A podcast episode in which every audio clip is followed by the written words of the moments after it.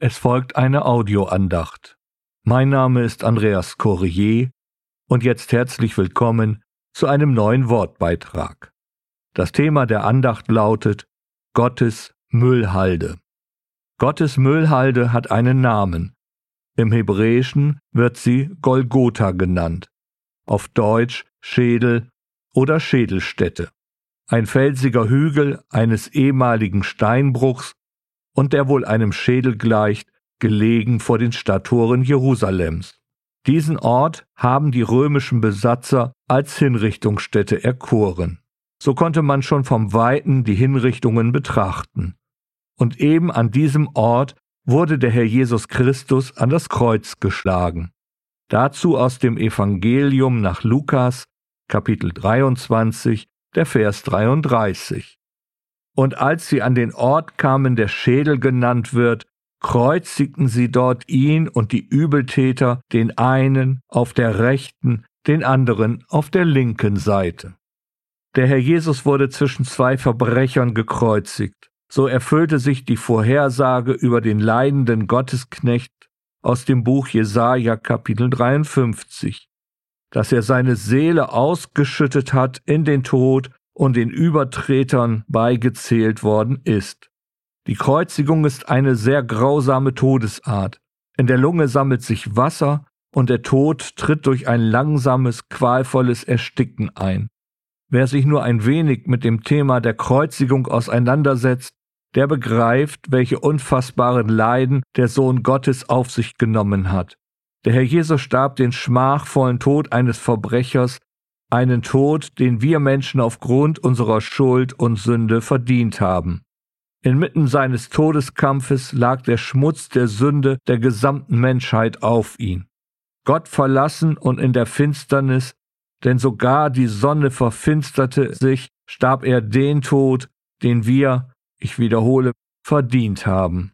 Und das, das ist jetzt sehr wichtig, er starb nicht einfach so. Nein, der Herr Jesus gab sein Leben freiwillig und selbstbestimmt. So heißt es hier im 23. Kapitel des Lukas-Evangeliums im Vers 46.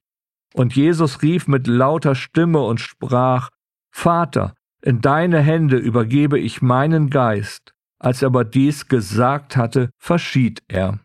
Das hatte der Herr Jesus vorher schon deutlich von sich gesagt. Niemand nimmt es von mir, sondern ich lasse es von mir selbst. Aus dem Johannesevangelium Kapitel 10, der Vers 18.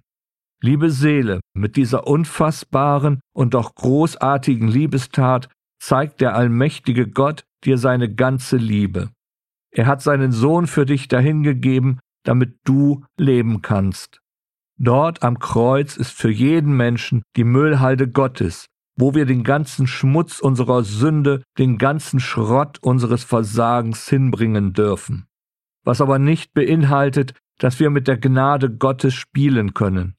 Bedenke auf jeden Fall, welchen Preis der Herr Jesus Christus bezahlt hat.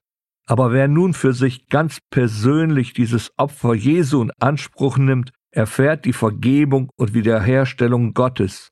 Die Sünde ist abgewaschen durch das vergossene Blut Jesu.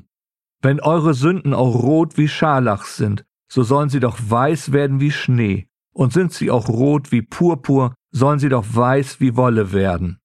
Aus dem Buch Jesaja, Kapitel 1, Vers 18, gelesen nach der Menge Bibel. Ja, der Apostel Paulus zeigt es sehr deutlich auf. Die Anklageschrift gegen uns wurde ausgelöscht. Dazu lese ich aus dem Kolosserbrief, Kapitel 2, die Verse 13 und 14. Ich lese auch diese Verse nach der Menge Bibel. Auch euch, die ihr durch eure Übertretungen und den unbeschnittenen Zustand eures Fleisches tot waret, auch euch hat Gott zusammen mit ihm lebendig gemacht, indem er uns alle Übertretungen aus Gnaden vergeben hat, dadurch, dass er den durch seine Satzungen gegen uns lautenden Schuldschein der für unser Heil ein Hindernis bildete, ausgelöscht und ihn weggeschafft hat, indem er ihn ans Kreuz heftete. Diese Verse haben es in sich. Der Schuldschein oder die Anklageschrift wurde ausgelöscht, wortwörtlich ausradiert. Und der Schuldschein, der an das Kreuz geheftet wurde, ist ein schönes Bild. In der damaligen Zeit hat derjenige, der jemanden eine Schuld erlassen hat, dieses durch einen öffentlichen Aushang deutlich gemacht. Jeder konnte nachlesen, dass einer bestimmten Person eine Schuld erlassen wurde. Besser kann man das Kreuzgeschehen nicht beschreiben. Unsere Schuld und Sünde sind vollkommen vergeben. Und wer geht schon auf eine Müllhalde und wühlt noch in seinem Abfall herum? Wenn Gott durch das Opfer seines Sohnes unsere Vergehungen vollkommen vergeben hat, brauchen wir nicht mehr daran zu zweifeln. Unser neues Leben aus dem Heiligen Geist beinhaltet nur eines. Wir müssen es neu lernen, uns in der Freiheit zu bewegen. Oder in der Sprache der Bibel gesagt, lernen wir wie ein Kleinkind das Laufen, somit ist unser Glaubensleben ein Wachstumsprozess. Und sollte sich dann und wann wieder Müll in unserem Leben angesammelt haben, wir also wieder einmal gesündigt haben, wissen wir doch, wo wir hingehen können. Die Müllhalde Gottes ist immer und für jeden geöffnet. Amen.